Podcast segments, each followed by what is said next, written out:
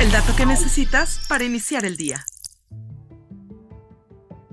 Los puestos intermedios están atrapados entre despidos, agotamiento y políticas para volver a la oficina. Kyle es un gerente intermedio en una empresa de personal. Contó que en 2023 ha sido el año más difícil en términos empresariales, con una brutal combinación de despidos, disputas sobre trabajo remoto, trabajo excesivo y agotamiento. La encuesta de la empresa de análisis de asesoría Gallup revela que el 55% de los gerentes buscan activamente nuevos empleos o están atentos a oportunidades, lo que indica que están luchando con agotamiento y desafíos en el trabajo.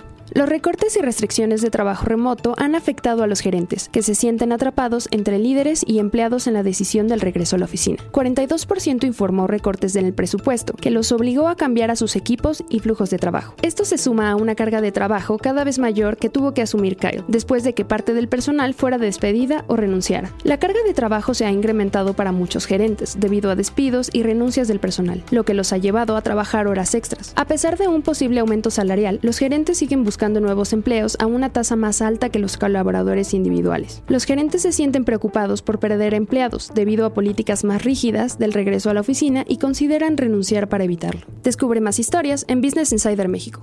Insider Bits, el dato que necesitas para iniciar el día.